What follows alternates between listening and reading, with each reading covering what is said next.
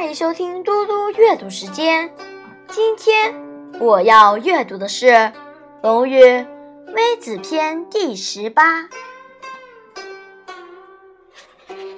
齐人馈女乐，季桓子受之。三日不朝，孔子行。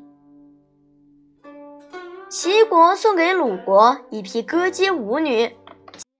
季桓子接受了，连续多天不上朝问政，孔子于是离开了鲁国。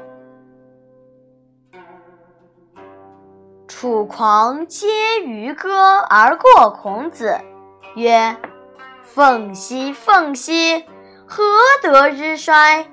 往者不可见，来者犹可追。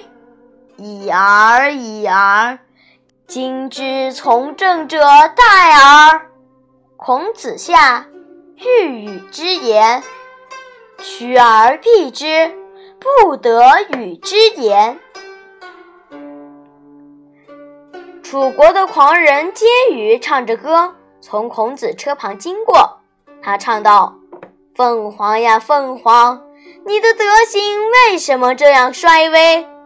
过去的已经无法挽回。”将来的还来得及改变，算了吧，算了吧。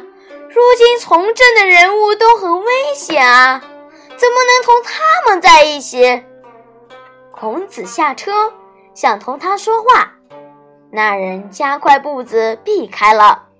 孔子最终没能同他说上话。谢谢大家。我们下次再见。